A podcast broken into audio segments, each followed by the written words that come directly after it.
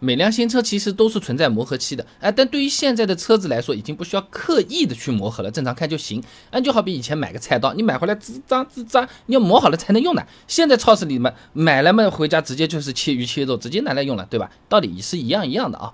很多车子的用户手册里面啊，它对于磨合它是有专门介绍的。你比如说现代、起亚说明书。车辆磨合程序上面讲啊，开头第一句就是本车辆并不需要特别的磨合。你再比如说别克君威说明书，在在新车磨合这一栏，第一句也是您的车辆不需要专门磨合，讲的清清楚楚、明明白白、白纸黑字。那之所以不需要刻意磨合，主要是因为厂家把这些都考虑到了，毕竟车子一百多年了。那你比如说发动机，啊，和菜刀一样的，生产下线之前啊。工厂里给你磨好了，你超市里拿回来的刀就能切。发动机也是一样的道理。重庆大学刘洪进发表了一篇硕士论文，给你找到了。发动机装配工艺与性能数据相关分析及前馈控制研究上面讲啊，在新发动机下线时呢，会有冷式和热式两种检测。哎，这当中啊，热式就包含发动机磨合、急速升温、怠速和急加速这四个阶段。那冷式相比于热式呢，技术它更新，它是直接用这个电机啊拖动这个发动机啊。转速选择范围更大，控制精度也更高。那么目前国内外车企的这个生产线都是冷式用的比较多了，热式呢一般只是在抽检环节了。你比如说一汽大众的 EA 二幺幺发动机生产线，它就是冷式白检加热式抽检这么一个策略啊。所以我们买到的车子发动机部分其实已经经过磨合和检查过一遍了啊。那虽然不用刻意磨合，但是新车买过来也不说开出 4S 店就为所欲为，什么七千转八千转的往上来啊，你什么原地轰轰油门还是慌的啊，不推荐的。那大多数的用户手册呢，会给几条磨合期的驾驶建议。你比如说奔驰 GLC 建议前一千五百公里以内呢，以不同的车速和发动机转速，哎来开车啊，避免过度驾驶车辆，切勿以手动降档的方式制动等等。那相比之下呢，宝马 X3 的说明书写的就更明确、更好懂一点啊。他建议呢是两千公里之内啊，转速不要超过每分钟四千五百转，车速不要超过一百六十公里每小时。不愧是宝马啊！原则上呢，避免满负荷或者是强制降档。两千公里以后呢，可逐渐提高转速和车速。不同车型的用户手册具体的说明要求呢？它有可能是不太一样的，但相同的都是不要把你的车当爷爷，不要你在下面把车扛起来抬着走，哎，正常开就可以，日常使用一般是不会超出这个范围的，不然的话厂家提前磨合图个什么东西？就好像我们买个菜刀，你菜刀买回来你不要去砍人，你不要去砍铁皮，你正常切肉。厂家都是磨好的，没问题啊。那么厂家之所以在用户手册上还是在提建议，让我们注意驾驶习惯，主要是因为简单的磨合啊，它就能够让这个车子开起来更舒服、更安全。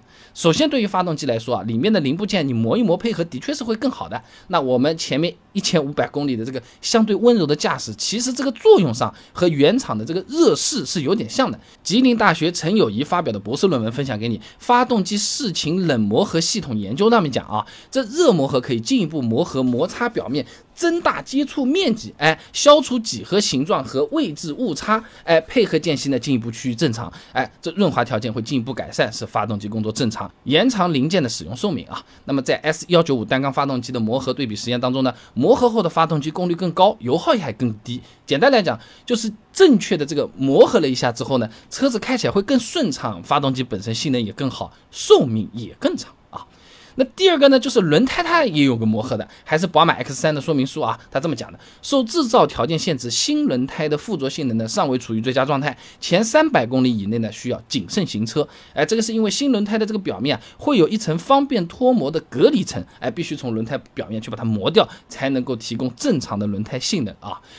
哎，你有没有想起来以前我们买的这种圆珠笔啊？圆珠笔刚买来啊，这个头上面有个像蜡一样的这种东西，我们写着写着或者用力把它抠掉之后，这个圆珠笔才能正常写。轮胎外面也有一层像圆珠笔外面薄薄的这一层东西的，你光拿那个东西刹车都都都远一点嘞，都开始要打滑嘞。你开一段时间正常开之后，它的抓地力会变得好起来的，用起来更舒服，动力更好，也更安全啊。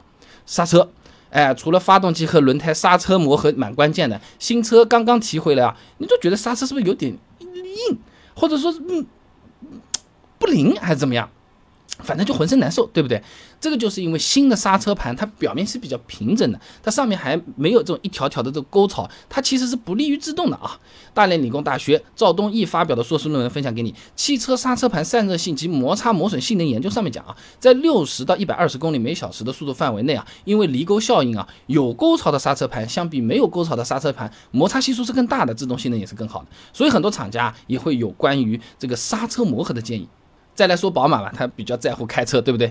汽车行驶五百公里以后，自动摩擦片和自动盘才能达到理想的这个磨合和结合的状态。在磨合阶段呢，就必须小心驾驶。奥迪呢相对短一点，刹车磨合期建议呢是四百公里啊。总的来说就差不多啊。那全部我们看下来的话呢，现在的新车你不要把它当爷爷，也不要把它抬着走。你不用像以前一样的什么好有仪式感的去磨合一下或者怎么样，没那么讲究。你按照这个用户手册上面这种太可怕、太奇怪的事情不要去干。正常上下班，正常用，轻轻松松的就完成了这个磨合，是蛮方便的。